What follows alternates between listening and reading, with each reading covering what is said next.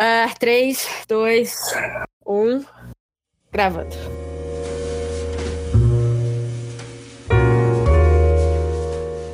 Mais um episódio do podcast do Rede Poderosa de Intrigas com Caio Lima.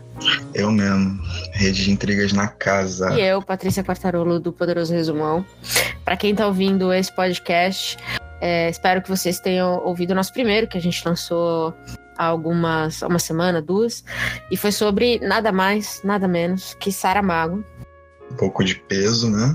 É, uma horinha aí de bate-papo sobre Saramago, que foi como se fosse 15 minutos, fluiu super bem. Com certeza. E aí a gente quer agradecer, tirar esse começo do programa para agradecer algumas pessoas que deram uma super força para a gente continuar fazendo podcast, deram um feedback incrível. Então a gente está chamando aí para agradecer a Cintia Oller, Natasha Alencar, Fernanda Marão, Nathalie Nus, Juliana Costa e o Ragnar Moraes, os dois últimos que escrevem no Poderoso comigo, que deram uma super força. Então, galera, obrigada. Para quem tá ouvindo e quer continuar, quer falar com a gente, estamos aí em todas as redes sociais, basicamente. Ou você pode falar com o Poderoso Resumão ou com Rede de Intrigas. Carolina, inclusive, agora no Twitter. Me rendi, me rendi. Não tem mais como, não tem mais como correr. Falta habilidade, mas me rendi. Falta habilidade, mas não falta boa vontade. Também boa vontade, cara. Porra, Vou mano. ser sincero.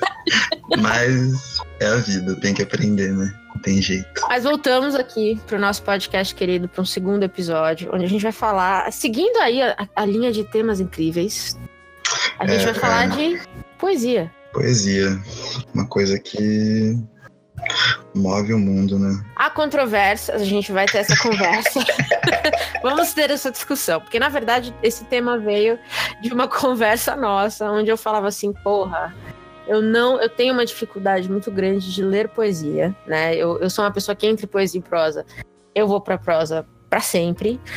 E aí, e você me. Não, lê um pouco mais de poesia. Inclusive, comprei uns livros do Sebinho, do, do Rede de Intriga. Você me mandou um livro de poesia. Falou, pô, esse você vai gostar, lê esse livro. Então, você Isso. tem sido um grande estimulador para eu tentar ler mais poesia. É, cara, na real eu estimulo todo mundo que, que eu gosto assim a ler, porque faz bem, né? Dá uma refrescada nas ideias e tal. É, isso é verdade. Mas vamos, vamos voltar do começo, porque eu, eu me interesso Uhum. muito pela história de origem das coisas. Sim, É, e como, como você se tornou um leitor de poesia? cara, comigo foi uma parada muito natural, na real. Assim, de certa forma, a literatura sempre foi uma parada presente na minha vida. Só que o meu primeiro, tipo, a primeira vez que eu fiquei impressionado com poesia foi com Bob Dylan. Eu tinha assistido o filme Hurricane com meu pai. Eu era bem criança e tal. E a música acabou me, me deixando meio impressionado. E meu pai pediu para que um amigo traduzisse. E pela primeira vez eu tive aquele baque de tipo, mano, ele conseguiu contar uma história sem ser um formato de história, saca? Então você já imagina que eu fiquei bem feliz com o Nobel do Bob Dylan, porque ele me, ele me fez um leitor de poesia. Então, para você não teve a discussão valeu ou não valeu, porque teve uma discussão intensa Não, na época, não né? tem discussão, pra mim valeu, tipo, tá dentro. Excelente. E aí, desde então, você tem sido um leitor que lê de tudo, de E poesia. aí vem, vem vários, tipo, são vários momentos, né? Da, da infância, adolescência e a juventude e essa minha velhice, como é que eu falo, essa velhice Precoce. precoce minha. Excelente. Mas é, tipo, de várias maneiras também que são consumidas, né? Eu acho que poesia não é só o que tá, tipo, um livro de poesia. E a gente vai discutindo isso ao longo do podcast. aí. Inclusive, podcast é uma palavra maneira, né, cara? Me amarro demais de falar Não vamos filosofar, não vamos filosofar, porque a gente É. vai entrar num, num momento metafísico. meta, hoje. É, então, aí vai ser foda. Mas, então, é interessante você me falar isso, porque eu gosto muito do Bob Dylan. Muito Sim. mesmo. Mas Uhum. eu nunca pensei no cara como só ler a, ler a, a letra dele e pensar aquilo como uma poesia. É, E eu acho que o mesmo pode ser dito, porque a Ju me fala isso bastante é, sobre a Patti Smith, né? Que ela é uma Uhum. poeta, ela é uma É escritora. outra que se ganhasse o Nobel não ficaria triste, não. Então, porque justamente por isso, porque as letras dela são poéticas pra caramba. Demais, demais. Então eu nunca tinha feito essa ligação. E eu, eu sou uma leitora de poesia fraquíssima. para ser sincera. E eu não tive uma, uma educação poética ou uma iniciação poética. E o mais engraçado é que, à medida que a gente estava conversando, eu pensava muito na escola, sabe? Sim. Porque foi na escola que eu aprendi a gostar de ler. Ponto final. Eu tinha uma professora de literatura que era incrível. E meu pai também lia muito em casa. Então a gente, eu tenho meio que tinha esses dois exemplos aí de leitores. Mas poesia nunca foi uma coisa muito forte. E aí eu fiquei pensando assim, legal. Mas na escola você lê de tudo. E eu li poesia na escola, uhum. principalmente os clássicos, né? A gente leu o maldito Lusíadas, que eu cresci odiando aquilo. Porque quando você tem 13 anos, aquilo ali é uma sofrência para você ler. É, cara. Você não entende o peso daquilo, você não entende que o cara colocou ali a história de um país. É, o que você exatamente. só entende é que tem um monte de palavra difícil que rima às vezes e é longo. Extremamente cara, longo.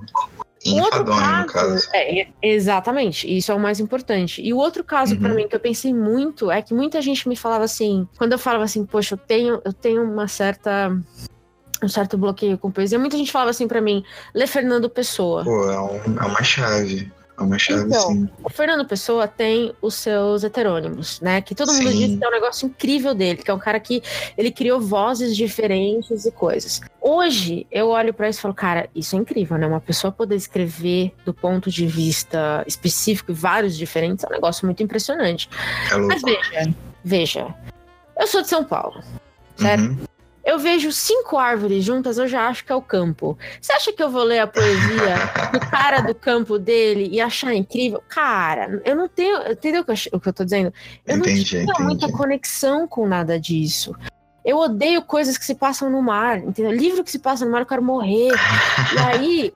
Coitado do Castro Alves.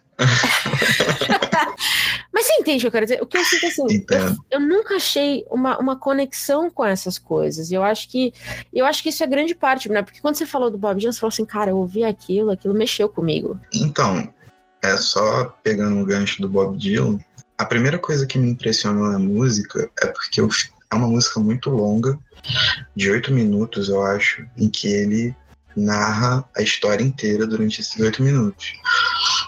E assim, era um filme de boxe, de um pugilista, e veio uma música folk. Eu fiquei na minha cabeça pensando, tipo, mano, isso não tem nada a ver, mas isso é muito bom. Sabe qual é? Então, é, então a, a minha forma de ter o, a, a atenção chamada para poesia, ela vai por uma, digamos, uma performance, saca? O que que aquela música estranha estava fazendo no filme que, tipo, você nunca pensa em uma música folk em um filme de boxe, né? Você pensa, sei lá, no, no, no rock com, com a música clássica dele ou qualquer outro tipo de coisa. Uhum. Saca? Mas é uma questão de performance também. E aí é um ponto que a gente vai chegar um pouquinho mais pra frente, de que poesia não é só ler poesia, né?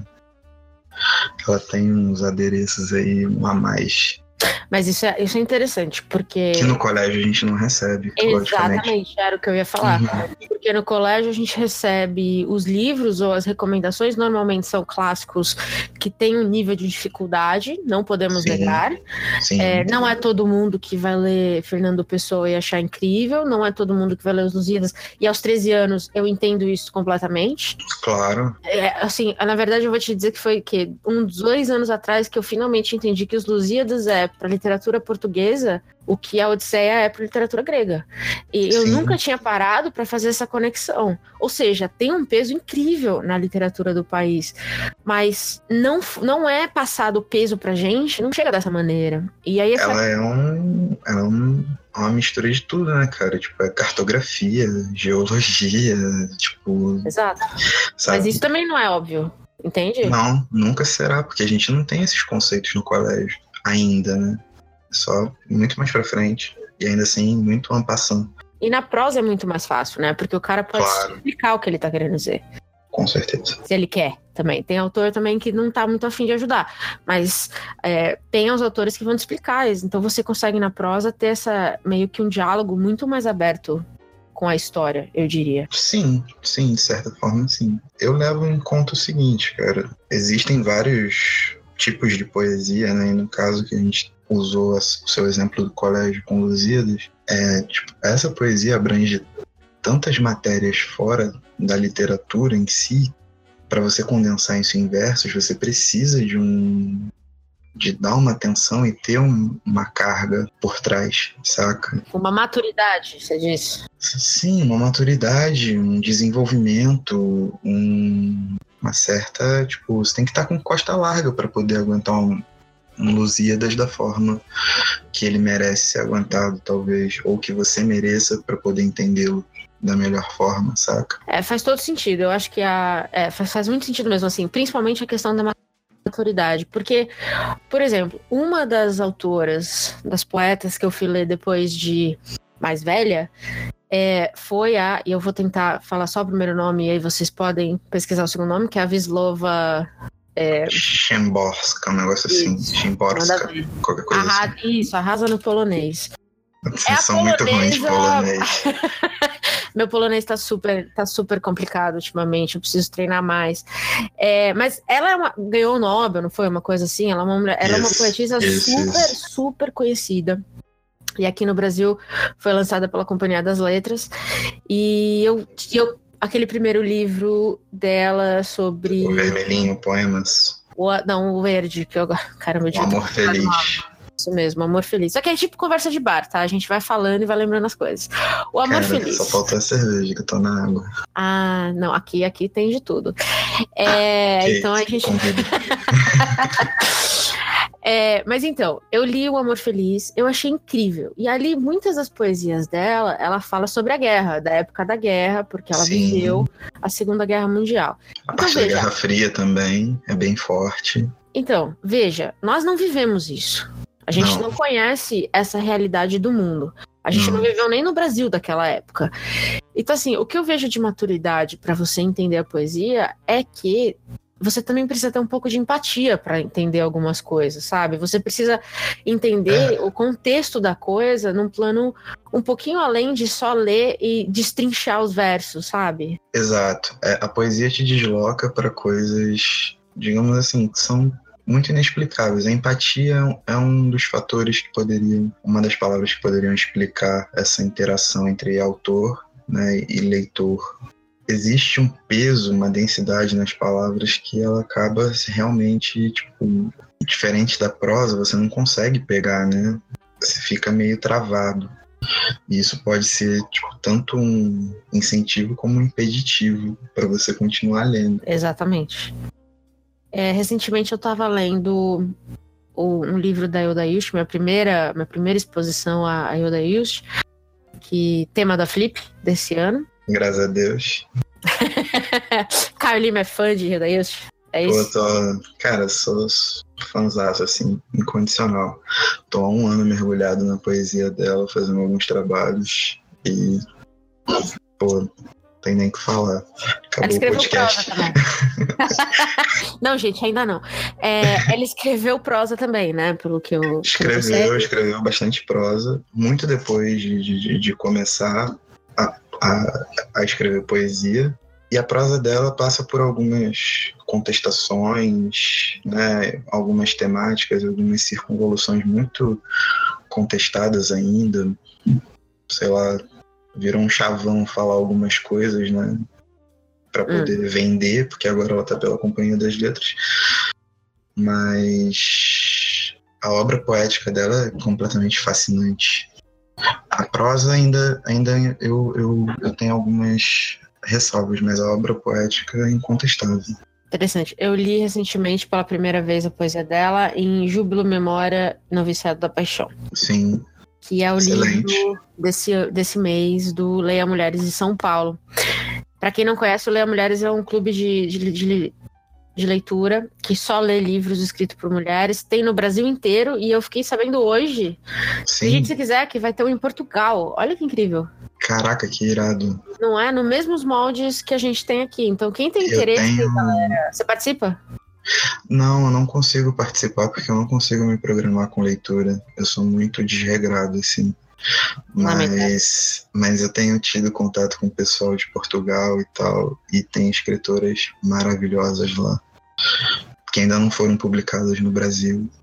Que, tipo, é bom acompanhar quem puder, porque as dicas serão ótimas, com certeza. Pois é, eu fiquei muito impressionada com a, a, rapidez com que o clube se expandiu pelo Brasil, porque você entrava no site, tinha um ou outro, uma outra cidade, já tem no Brasil inteiro, Acre, Nordeste, Pô, tem esse fim de mundo aqui que é Angra. E agora...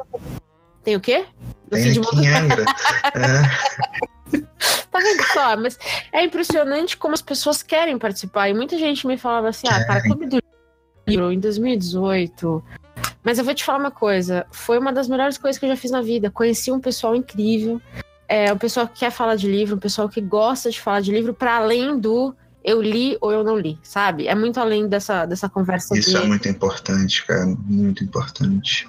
Inclusive, é, vale falar aqui, esse, esse mês, né, que a gente está lendo Hilda Ilst, vai ter a Flip, as meninas ficaram de trazer uma estudiosa de, de Ilst para o encontro de julho do Leia Mulher de São Paulo. Então, eu e o Caio estávamos aqui conversando sobre este podcast ser uma parte pré-flip, pré-discussão sobre o Daishi, e a gente fazer um depois, um pós-flip, né, na verdade, falando um pouquinho mais de como foi tudo, e conversando um pouco mais sobre o Daishi. Ao vivaz. É, Caio Lima estará em, na Flip, não é isso? É, não tem como não estar, tá, né? Você tá do Quer lado. Dizer, tem, né? Mas eu tô do lado aqui. Não tem Difícil. Gostando de literatura, assim, é difícil não fazer parte. Você foi em vários já? Eu fui em todos. Você gosta do formato do Flip? Cara, ano passado deu uma boa melhorada. Eu tinha muitas críticas, mas como a literatura girava e eventualmente muitos autores bons vinham, eu ia, né? Mas ano passado deu uma boa melhorada, assim, no contexto geral. E esse ano deve manter com a curadoria da Josélia acho que tem tudo para ser um, um, grande evento. Muito bom. Eu quero, eu quero muito ouvir depois o que você achou. É o pós, é o pós. O pós. Aguardem.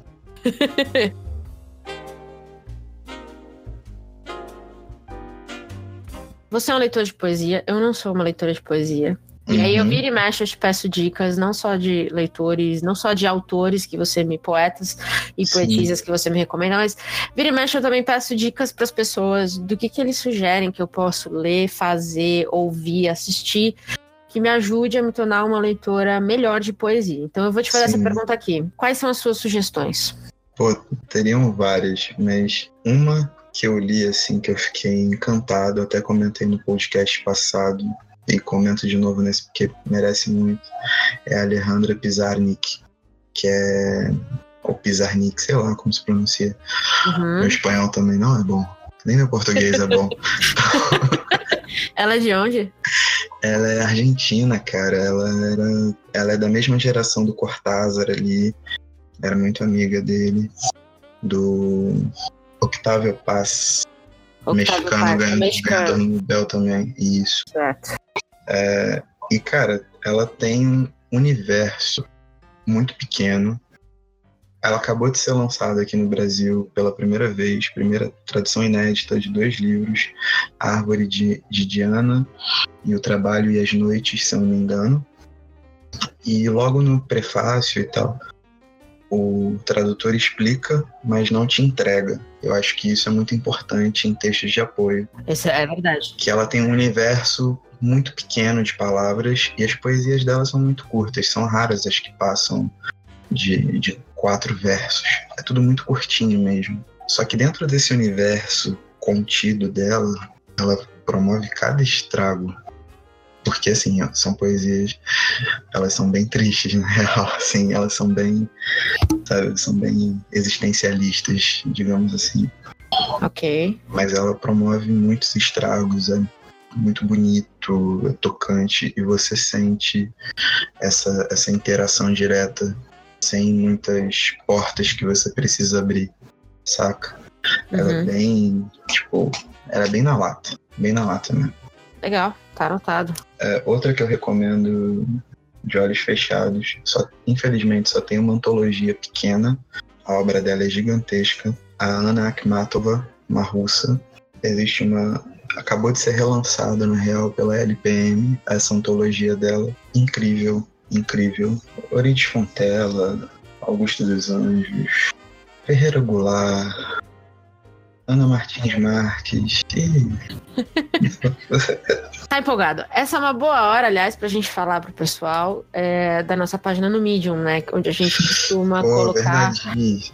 Verdade, todas as nossas referências, tudo que a gente cita aqui no podcast, a gente tem uma página no Medium. Você pode entrar no Medium e procurar lá, Rede Poderosa de Intrigas. Se você está ouvindo esse podcast é, pelo SoundCloud, quando você voltar na nossa página principal à direita, tem uma lista de links, o Medium tá lá também. Então, na nossa página do Medium, a gente sempre agrega conteúdo. Então, tem sempre uma, uma lista de links, uma lista de referências, uma lista de recomendações que a gente coloca ali que acompanha esse bate-papo. Porque, como vocês perceberam, o bate-papo aqui a gente sai falando. E. Ah, cara. e sai falando. uma coisa. Quem ouve que tem que achar a gente. A gente tá, tá com a 10, filha. A gente tá indo. É, então vocês podem encontrar a gente lá no Medium e tudo mais, porque vai ter todas essas listas de referências que o Caio tá citando, toda a lista de recomendação de poetas e tudo mais. A gente vai colocar lá para vocês também, se alguém tiver curiosidade, não entendeu o nome, não conseguiu anotar, vai estar tá tudo lá depois. Normalmente tem um texto também, mas esse vai ser só a lista. É, esse a gente vai colocar mais referências porque também é um podcast em duas partes, então acho que é, vale a gente. Isso é verdade. Vai ter lá algumas recomendações. É, e aí minha pergunta é a seguinte: então tem uma, uma lista legal que você falou de uhum. poetas uhum. e poetisas incríveis que vale a pena conhecer. Fato. É, pra, mas você também comentou antes que ler poesia, ou talvez é, experimentar a poesia, não é só ler a poesia. Parte de várias coisas, cara. Uma das coisas que. Assim, todo mundo já deve ter dado essa dica para você, mas eu repito agora porque ela é clássica. É você ler a poesia em voz alta. Certo, já mesmo. Né? Já ouvi. Então, então é, é uma das primeiras dicas, porque você meio que faz a sua pontuação, principalmente se você pegou bem esse da Yuda. Às vezes ela, ela inverte a pontuação, ela deixa sem pontuar e faz umas quebras meio esquisitas na, nos versos e tal. Uhum. Então você falando em voz alta, você meio que vai achando o sentido daquilo a sua, a sua recepção passa a ser diferenciada do que só a tua percepção ocular, né? E a poesia realmente mexe. Às vezes, quando alguém declama para você alguma coisa, aquilo te impacta, você tá vendo todo o jogo corporal daquela pessoa, a intensidade dos movimentos, do olhar, da forma como ela fala, da ênfase que ela dá em alguma sílaba específica para poder fazer a rima quando tem rima, enfim, tudo isso faz com que você assimile a poesia de uma forma completamente diferente. Faz sentido mesmo. Sabe que no Leia Mulheres de março a gente leu Angélica Freitas. Sim. O punho é do tamanho de. Não, um útero é do tamanho de um punho. E eu lembro que eu li e eu achei, puxa vida, não, não sei se eu tô conseguindo me achar aqui. Uhum. Eu fui na discussão. Aí na discussão, a, a Juju Gomes, para quem não conhece, que é uma das, das criadoras do Leia Mulheres, ela falou que ela gosta muito de ler Angélica Freitas em voz alta porque ela percebe o ela percebe o, o nervoso por trás, ela percebe, ela fala assim, quando eu leio a Angélica Freitas em voz alta, parece, parece que eu tô brigando com alguém, porque é uma poesia muito muito forte nesse ponto de vista, sabe? Então, eu achei isso muito interessante, eu nunca tinha pensado nisso. Eu sempre faço isso, cara. Tipo, às vezes eu tô. Eu sempre tô lendo alguma coisa no busão pra ir pro trabalho, vir almoçar e tal. E quando eu tô com poesia, normalmente eu tô falando. Interessante. No busão também? Também, no busão, no ponto, andando na rua, sei lá, no pátio da faculdade, qualquer lugar eu tô, eu leio. Tipo, poesia, quando o negócio meio que fica encrespado, eu leio em voz alta. É a primeira coisa que eu faço. Não em voz alta, tipo, eu não saio gritando poesia na rua. não que seja algo ruim, mas não, tipo, eu sou muito envergonhado para isso. Mas eu sempre saio falando, né, comigo mesmo. Isso me ajuda, isso me ajuda bastante. E na questão da Hilda também, por exemplo, o Zé Cabaleiro musicou uma série de poemas dela. E isso também muda a percepção, né? Porque a Hilda trabalha muito com o feminino também. E aí você de repente vê um Zé Cabalheiro uhum. transformando isso em outro tipo de trabalho, levando a outra categoria de arte, né, que já passa para música, não só poesia. Então, tua percepção muda acerca da obra dela, você tem um olhar diferente, outra nuance. É interessante. Então, pra você, música e poesia anda junto mesmo. Depende, né, cara? Porque, tipo assim, para você compor uma canção, você tem que se preocupar com, com métricas, tem que preocupar com um monte de coisa e com a melodia junto, né? Então você acaba. O processo de composição é como se você escrevesse uma poesia. Então acaba que, assim, músicas que têm letra, a letra sempre importa, não tem jeito. Faz sentido.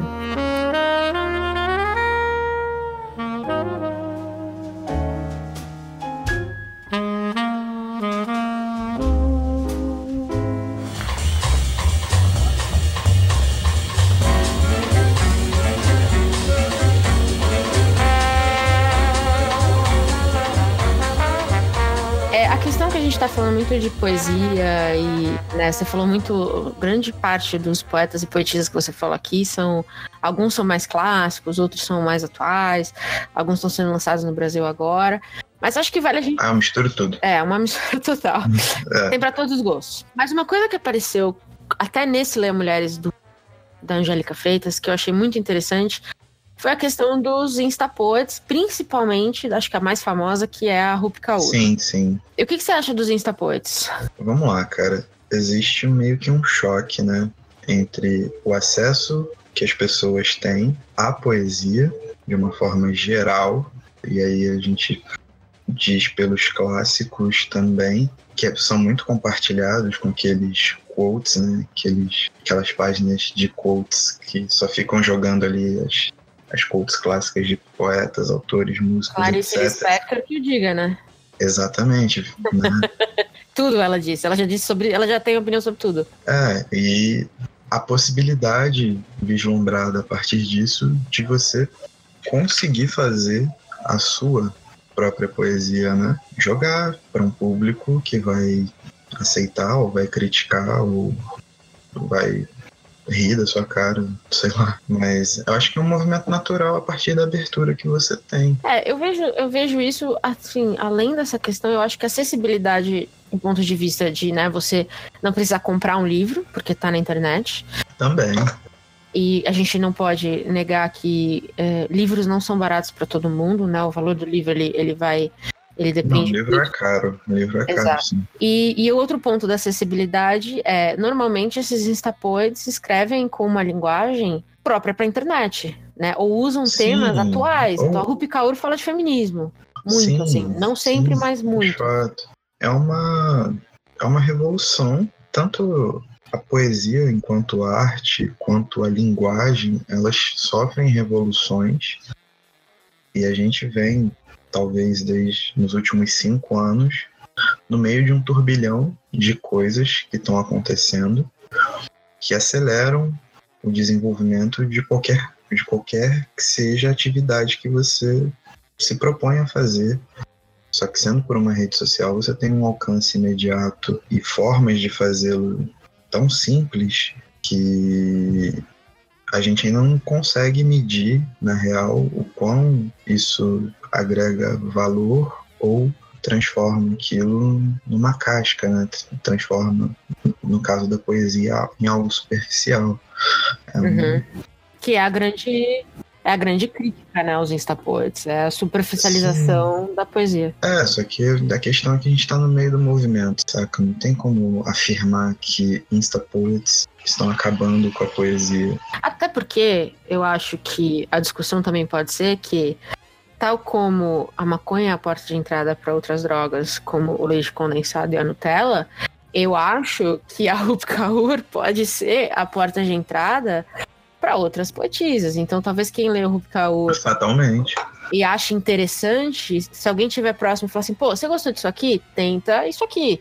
Então leva, sei lá, de uma Rup Kaur para ler talvez não direto Maiodawish, Wish, mas tem aí alguns alguns Pô, cara, ajuda um acho... pouco a subir essa escada. Mas você quer ver um, um exemplo que a gente falou um pouco antes e que serve justamente para isso? Leia Mulheres, cara, e que di direciona, tipo, eu já vi Leia Mulheres em algumas cidades que estavam lendo Hulk Kaur e no outro mês estavam lendo Ana Martins Marques. Para mim, talvez seja a maior poetisa em atividade no Brasil. Eu não fico, eu também não ligo, mas é só para dar uma dimensão da importância sim, dela. Sim. Não, essa eu acho que você tem razão.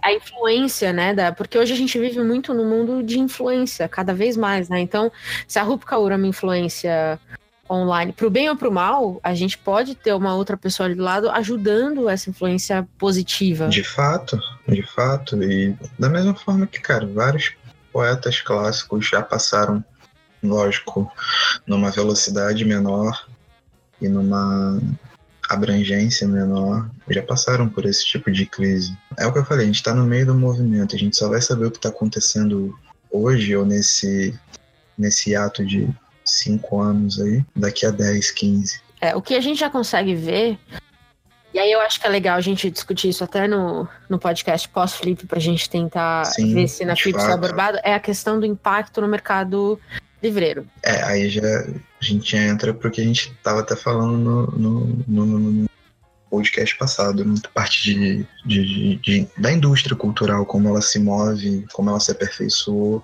para pegar as artes, né, de uma forma geral, até essas, essas artes mais, mais sagradas, assim, né, mais estereotipadas como algo elevado, como é a poesia, e transformou em produto e, e vende, e etc. Quando eu estava lendo o segundo livro da, da Rupi Kaur, que saiu aqui no Brasil, pela Planeta, os dois saíram pela Planeta. O, o, primeiro foi é, Outros Jeitos de Jaraboca, o segundo foi O que o Sol faz com as flores. Eu li os dois, eu resenhei os eu dois também. no Poderoso. Se alguém tiver. Não resenhei, mas li. Então, tá lá no Poderoso alguém tiver, eu escrevi um texto para os dois, é, para cada um deles. E quando eu tava lendo o segundo, que eu, eu, não gostei tanto assim, mas eu fui pesquisar algumas coisas sobre é, o que, que o pessoal lá fora anda dizendo dessa, dessa onda de instapoets. E tem um debate muito, muito forte entre poetas formados que estudaram poesia, que foram, sabe, é, que passaram uhum. por todos aqueles anos de formação acadêmica para se tornar sim. poetas, versus os instapoets. Então, existe sim, e eu acho que é bem o que você falou, né? Como a gente está no meio da revolução, eu ainda acho que não está muito clara essa questão de quem pode fazer poesia, ou se existe uma, uma regra, uma lei, uma ordem, o que seja. Posso falar um bagulho bem. Pode, podcast é nosso, a gente fala o que a gente quiser. É, não, mas assim. essa é a ideia. É porque, por exemplo, eu estou participando, vai ser lançado na Felipe uma coletânea pela editora Patois, e eu estou participando dela com dois poemas. Opa! É, notícia inédita, quentinha aí, ó. Eu nem sabia que ia ter esse jabá, que maravilhoso! Pô, eu nem sabia também, sou de supetão. Mas é porque essa questão dos poetas formados me revoltam. Eu sou um leitor de poesia, tipo, a minha vida inteira, basicamente mas eu não estudei nada. É tudo de experiência, assim. Estudei por minha conta, né? Nunca tive meio acadêmico e blá blá blá blá. Mas, pô, eu dei uma prévia no livro e alguns nomes são nomes acadêmicos e, cara, com todo respeito, tipo, não era legal. Então o livro é uma mistura de, de acadêmicos? 100 autores, são 100 autores e cada Nossa. um é, cada um vai soltar uma ou duas poesias dentro do livro. E vai ser distribuído de graça na Flip. Pô, que incrível! Ah, é, muito, muito maneiro. Bom, primeiro, parabéns. Muito obrigado. Muito legal. Primeira publicação minha do Rede de Intrigas no geral, do Rede Poderoso também. Tudo é. é, é uma coisa só, cara, é um movimento. As pessoas têm que entender que isso aqui é um movimento. Mas eu digo pra você, tipo, Conheço algumas pessoas que estão ali dentro, algumas são acadêmicas, boladonas, que não sei o quê, e outras são pessoas que fazem porque gostam de fazer, assim, né? Elas têm uma disciplina, um, um interesse, mas elas não são formadas e blá blá blá. Muitas dos poemas dessas pessoas que não são formadas e blá blá, para mim, são melhores do que os dos acadêmicos. Mas quer saber? Eu acho que essa conversa entre academia versus o que quer que seja é, é para tudo, né? É para tudo. É para tudo. Porque eu lembro que quando a gente começou o Poderoso, vai fazer seis anos já. E rolava muito uma conversa de é, o que a gente podia chamar de crítica, o que a gente podia chamar de resenha e o que a gente podia chamar de comentários. E muitas pessoas. E o debate era esse. Quem escreve na internet é um crítico literário, e tanto que a gente até brincava que, meu, a gente não é crítico literário, que a gente nem ganha dinheiro com isso. A gente tá só falando de livro, sabe? E, e, ao longo dos anos a gente também foi aprendendo a escrever melhor sobre os livros, que eu acho que é uma evolução. Claro, óbvio. Mas esse debate já existia na época sobre. E é aquele debate de quem pode falar de literatura, sabe? Eu não sou uma. E, e a gente sabe que existe um curso inteiro que só fala disso, pra galera estudar literatura e aprender a destrinchar coisa. Eu não sou formada nisso, ninguém do Poderoso é, apesar de duas pessoas do Poderoso serem professores. Sim. Mas assim, essa, esse debate era muito forte na época. Hoje eu acho que até dá uma camada, mas era muito forte na época. E as pessoas olhavam para blog de literatura e falavam, meu, que lixo, sabe? Apesar de ser a voz do leitor. Que eu acho que é uma voz importante, é uma voz e, relevante. Pô, cara, eu acho que assim, com os movimentos que o mercado vem fazendo, de que basicamente todo livro vem com um texto de apoio, com a abertura de alguns canais, com o próprio interesse das pessoas em procurarem por críticos formados para poder ter um embasamento na hora de comentar e tal, essa distância entre o blog e o crítico boladão, ela não é que ela diminuiu tipo completamente, mas né, não, sei, não tá pareado mas ela deu uma encurtada, assim. Você consegue ir numa mesa um pouco mais técnica e entender aquele entorno do que está sendo falado e ao invés de se sentir um estranho no ninho, simplesmente tipo pegar as informações e ver se aquilo realmente interessa para o que você quer fazer. É verdade, até porque o que você acho que tem muito a ver com a poesia, que é o seguinte, depende muito como aquela poesia te toca ou como você reage a ela. Exato. E a literatura é exatamente a mesma coisa, né? Toda a literatura é, é exatamente igual. Então, assim, nós lemos o mesmo livro, você se encanta pelo livro, cara, vira o livro da sua vida, olha e fala, puta que bosta. Nós dois escrevemos um texto sobre o livro, cada um defendendo o seu lado. São duas opiniões completamente válidas. E aí vem um Sim. crítico literário e fala, sei lá, concordou com um ou com o outro. Isso não desvalida a opinião contrária a essa, sabe? É, são não, opiniões relevantes. Assim, a questão do crítico é que ele tem terminologias e, e, e um aprofundamento técnico muito grande para poder embasar dentro de um contexto o que, que aquela obra ali representa. Então, existem aspectos técnicos que têm que ser levados em conta, têm que ser levados em conta, e que a gente, eu no meu caso, não me sinto preparado para abordar e nem passo perto deles. Eu também.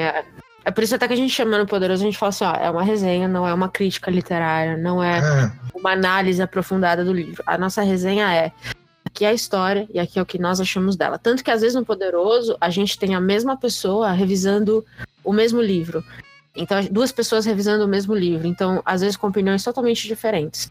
Que é para mostrar que a literatura não é assim, ah, o crítico gostou, vou comprar e ler porque ela é muito pessoal, ela é, é tudo muito pessoal, sabe? E ninguém precisa gostar das mesmas coisas, até porque seria chatíssimo se todo mundo gostasse das mesmas Nossa, coisas. Seria um saco.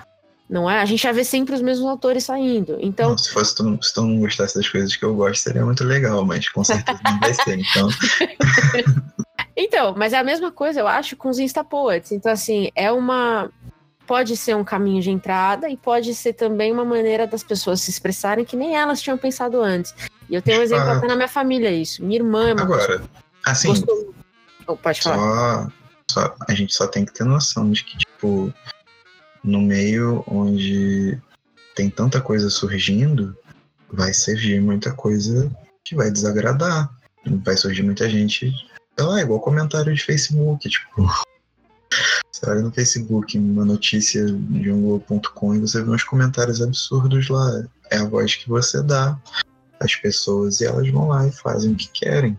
Mas isso, Mas, isso vale não é necessariamente dizer, um problema. Mas vale dizer que já tem página de textão de Facebook que publicou livro. Já. Entende? Já sim, verdade. O exemplo que eu ia dar antes é da minha irmã. Minha irmã é, não é uma grande leitora de poesia como eu, mas gostou muito de Rupi Kaur e tá aí se arriscando a escrever um pouquinho, sabe? Como uma forma de autoexpressão. Acho super interessante. Ah, eu também acho, aliás, mas eu também acho o seguinte: nada melhor que o tempo para jogar a qualidade. Pô, Entende? total. Eu tenho os cadernos de 10 anos atrás que eu olho e falo, mano. Mas você entende o que eu quero dizer? Machado de Assis tá aí até hoje por um motivo. E tem um monte Sim, de autor que publicou na época dele que não tá mais. Então, assim, tem, tem muita coisa que o tempo também vai limpando. E a gente Claro, vai, vai, claro. vai evoluindo e os nossos gostos vão mudando. Então, Na real, assim, é porque tudo é levado muito a ferro e fogo, né? Muitas ondas literárias, assim, elas simplesmente passam. É. Tipo, elas são muito publicadas, são muito fomentadas num momento específico e simplesmente somem, como se nada tivesse acontecido. E muitos autores que estão nessa, nessa onda, eles vão pulando de onda em onda uhum. em busca de vender. Eu espero que uma onda que passe rápido seja da autoficção, inclusive. Pra quem gosta, mas eu odeio. Que, aliás, a gente vai fazer um podcast sobre isso, porque é um assunto que eu acho incrível pra gente conversar, porque a gente tem o mesmo ranço da autoficção. Eu acho que dá uma conversa. né? Acabou de começar, já acabou. Podcast da autoficção será Não, um. eu, sei, eu sei que a Fernanda vai ouvir, eu sei que a Natália vai ouvir, vai gostar também. Dois ouvintes. Legal, legal. Mas isso também acontece muito na música. A gente vê, por exemplo, é, a Madonna é um grande exemplo disso, eu diria. né? Eu não, eu não sei como surfou em várias ondas. Então, cara, a gente começou na poesia e acabamos na Madonna, mas o que eu quero dizer é exatamente Normal. isso. E as pessoas chamavam isso de reinvenção. A Madonna está se Sim. reinventando, mas na verdade nada mais é do que isso. Ela surfava a onda do momento para poder se tornar, continuar sendo relevante. Cara, se daqui a pouco, por exemplo, eu trampo com rap também, pra quem não conhece. E tem um estilo que tá batendo no mundo inteiro, que é o trap. Que é tipo um porradão e todo mundo dança, todo mundo fala merda na letra e ninguém liga porque tá todo mundo batendo cabeça. Tipo, não se não estranhe se a Madonna com 50 e poucos anos gravar um trap. Exatamente. Só que eu, eu também acho que para literatura é muito mais difícil fazer isso. Um, um autor se adaptar a, tantos, a tantas coisas diferentes. Eu Ah, acho que é tão fácil tem, quanto na tem, música, tem. será? Deixa, deixa pra autoficção que a gente destila isso melhor. Lá tem. Excelente. Bom, mas acho que acho que pra gente falar de poesia pré-flip é isso, certo? Mas algo mais que você queira acrescentar?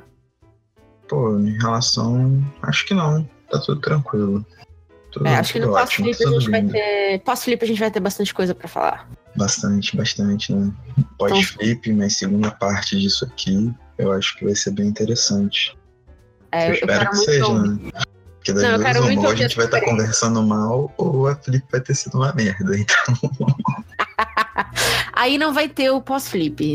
A gente vai Exato. mudar de assunto como quem não quer nada. Como quem nem viu, que nem a Copa. Estão falando de Copa comigo, eu falo, mas não sei nem do que vocês estão falando. Eu já tô pensando na Copa de cara? 2022. é, é o jeito. É o jeito. Então, vários recadinhos finais. Senhor. Mas eu tenho uma pergunta, então. Falamos muito de. Falamos de Bob Dylan, falamos de Perry Sim. Smith, falamos de como eles musicam. Musicam, se é que é a forma certa de falar Sim, poemas. talvez seja isso. Talvez, talvez eles musiquem poemas. Sim, é pertinente. Mas a minha pergunta é essa. A seguinte estrofe é um poema? Dois pontos.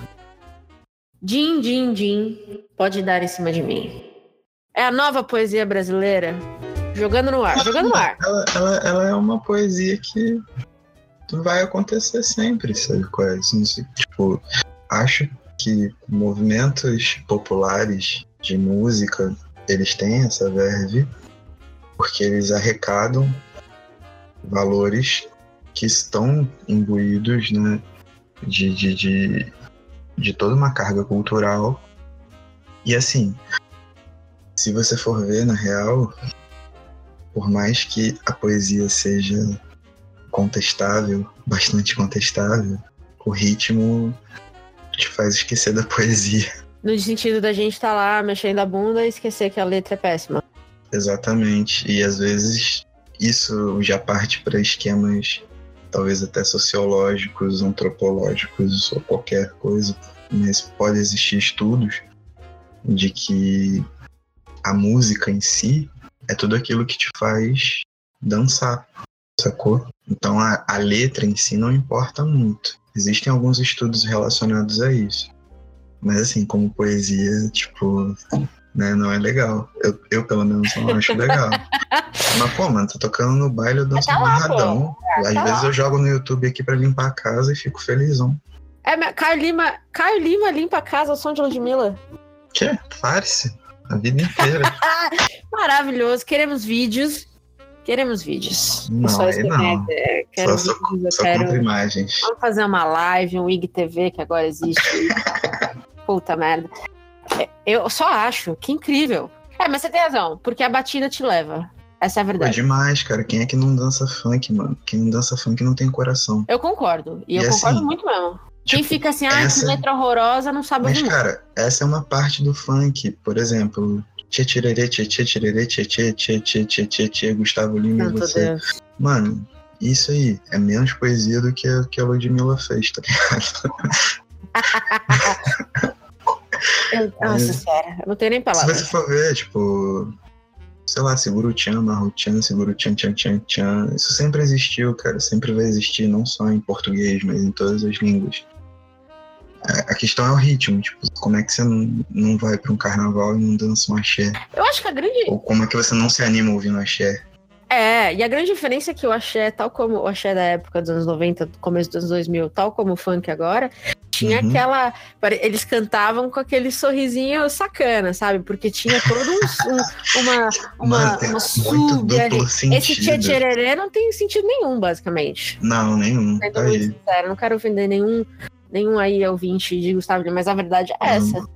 O funk ainda tem aquele. Você pode ouvir funk com aquela risadinha sarcástica de meu, na verdade eles estão falando de outras Não, assim, coisas. tem várias É. paradas que estão proliferadas no funk que não são legais. Tem o proibidão, com, tipo, vários versos machistas, claro. sabe? Homofóbicos. Às vezes sabe, surge até um funkeiro racista no meio do caminho, sabe? qual é? Que é Sim. completamente incoerente.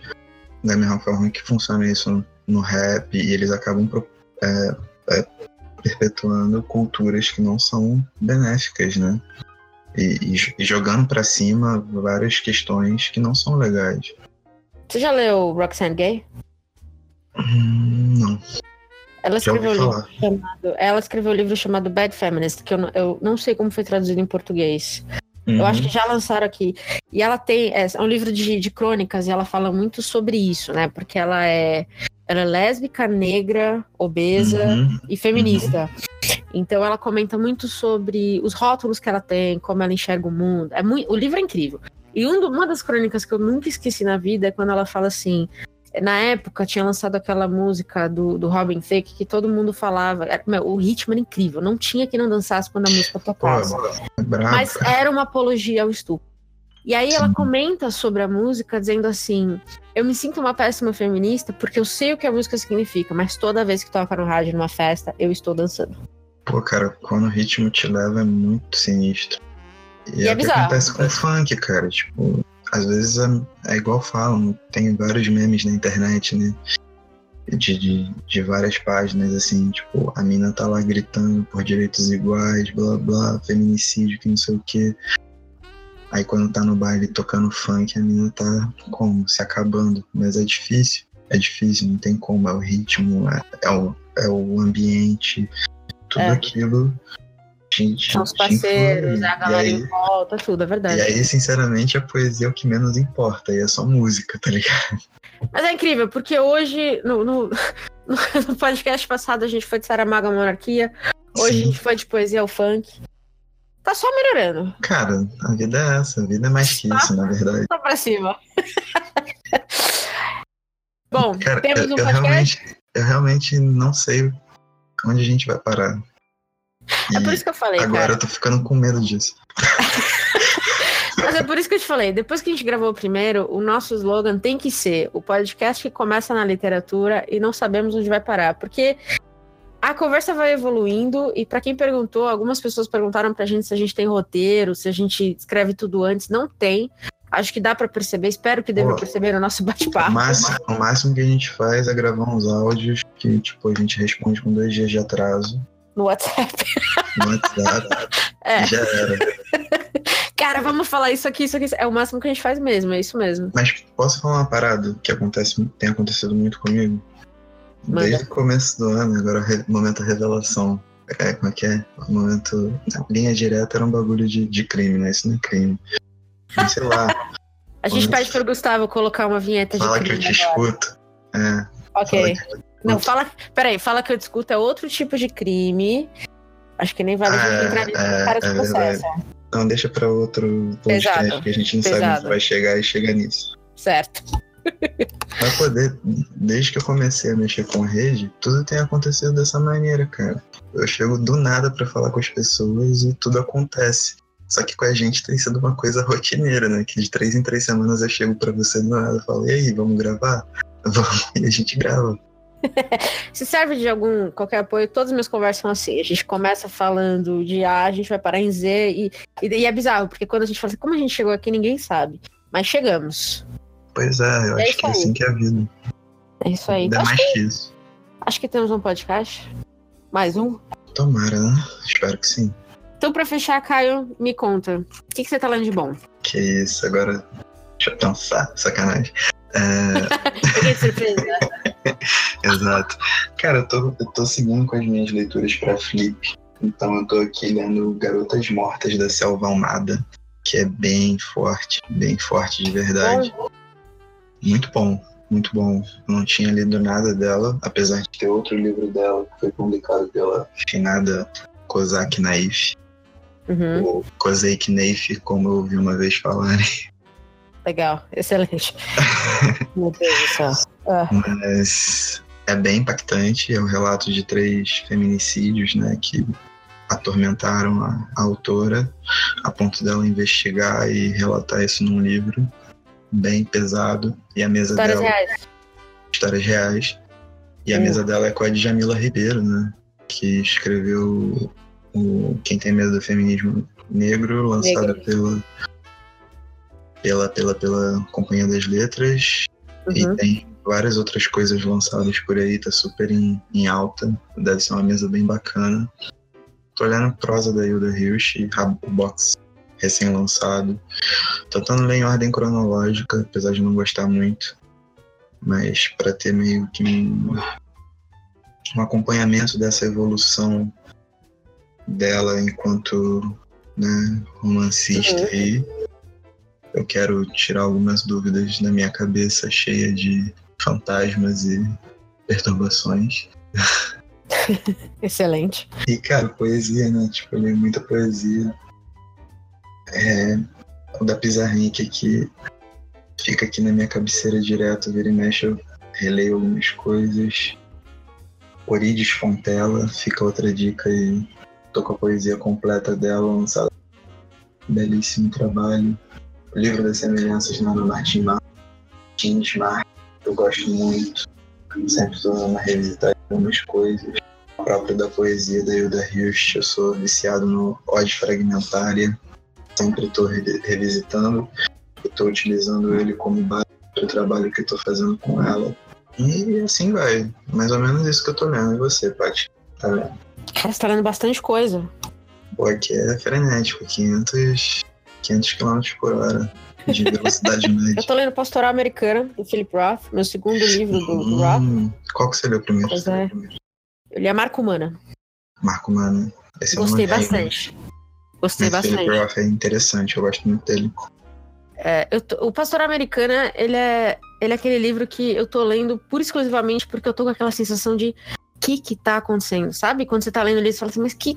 que onde ele Ah, vai? O que que tá acontecendo? Tipo, é um negócio bizarro. Isso é, bem, bo- bem bom. É uma sensação bem foda. Eu tô lendo essa edição da, da Companhia de Bolso, bem, eu adoro essa edição. Eu acho que de livros de bolso a companhia faz uns livros bem bonitos, então Sim, tô gostando. manda e bem. tô na minha luta com as Benevolentes, né, do, do Jonathan Littell, numa edição Ah, sim. Falam que é um livro bem, bem controverso, né? denso. É, Uhum. é, ele é narrado é, sobre a Segunda Guerra Mundial e ele é narrado por um oficial alemão, pra quem não conhece a história. Sim. Mas é um oficial alemão que ele é homossexual, então que era ilegal na época, e era extremamente mal visto pelo, pelo exército nazista, obviamente. Uhum. Então ele conta um pouco, mas não tem muito, não tem sentimentalismo, sabe?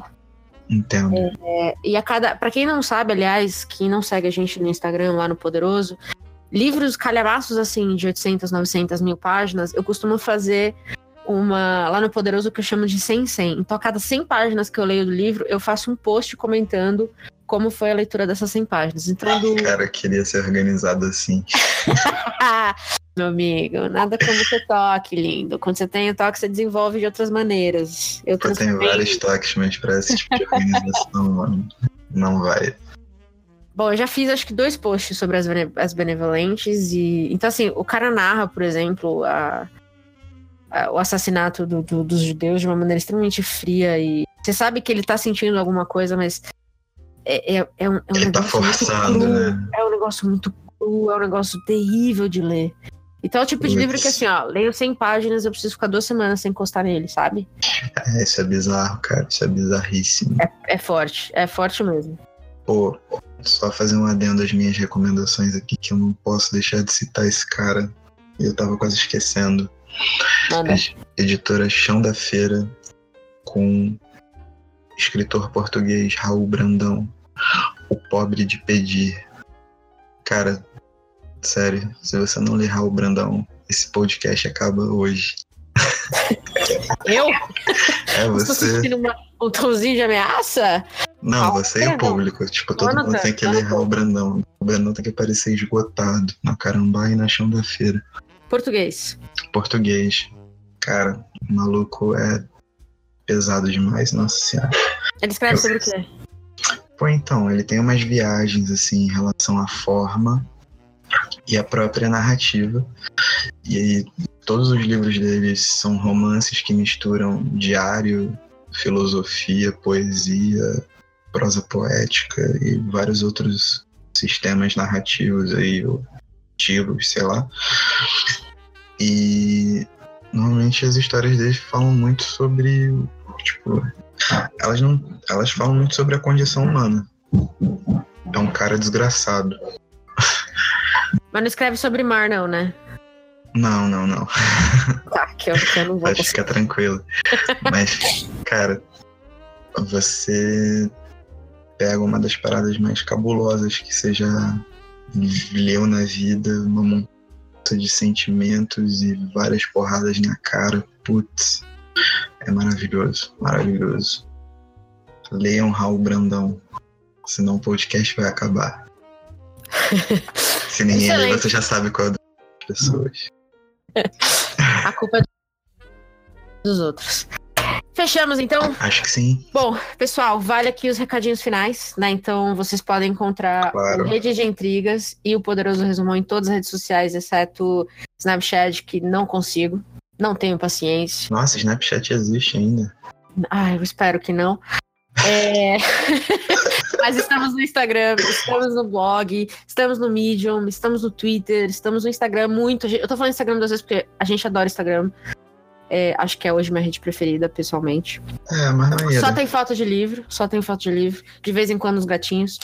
Isso. É, vale a pena acompanhar a gente lá. Se você quiser mandar um e-mail também, pode mandar um e-mail pra gente, redepoderosasdeintrigas.gmail.com é, quiser contar sua história sobre sua, sua relação com a poesia, quiser recomendar alguma coisa pra gente falar, temas, poetas, livros pra gente ler, joga, joga aí na, na roda que a gente vai tratar disso sim. É, e acho que é isso. Kalim, algum, algum, algum recadinho de sua parte? É, eu só queria falar que o Rede de Intrigas também está em todas as redes sociais como arroba Rede de Intrigas. Então tá fácil de achar. Vocês podem elogiar à vontade, porque, sinceramente, todos que trabalham no Rede de Intrigas merecemos. Críticas a gente não lê ou não considera. Ignora. Exato, sacanagem, mas a gente está se preparando para fazer uma parada bem especial para Flip. É, não alguns, alguns materiais diferentes, né? Que vocês Legal. vão ficar sabendo no meio do caminho. Eu acho que é isso. Viva a poesia. Acho que é, tinha que ser um grito mais animado, mas, pô, é domingo à noite eu não tô animado, porque amanhã eu trabalho. Domingo à noite, véspera de feriado. Aqui em São Paulo, véspera de feriado. Já tirei até um cochilo à tarde. Eu tô, eu tô felicíssima hoje. Você tá otário, hein? Vou fazer nada. Olha que maravilha. Palhaço. Bom, galera, obrigada aí por escutar a gente. Voltamos em breve, então, para falar um pouquinho mais de poesia, mais de literatura. É nóis, e rapaziada. Aí, só Deus sabe, né? A gente começa na literatura e a gente vai parar. Só Deus uhum. sabe. Fechou. Até a próxima.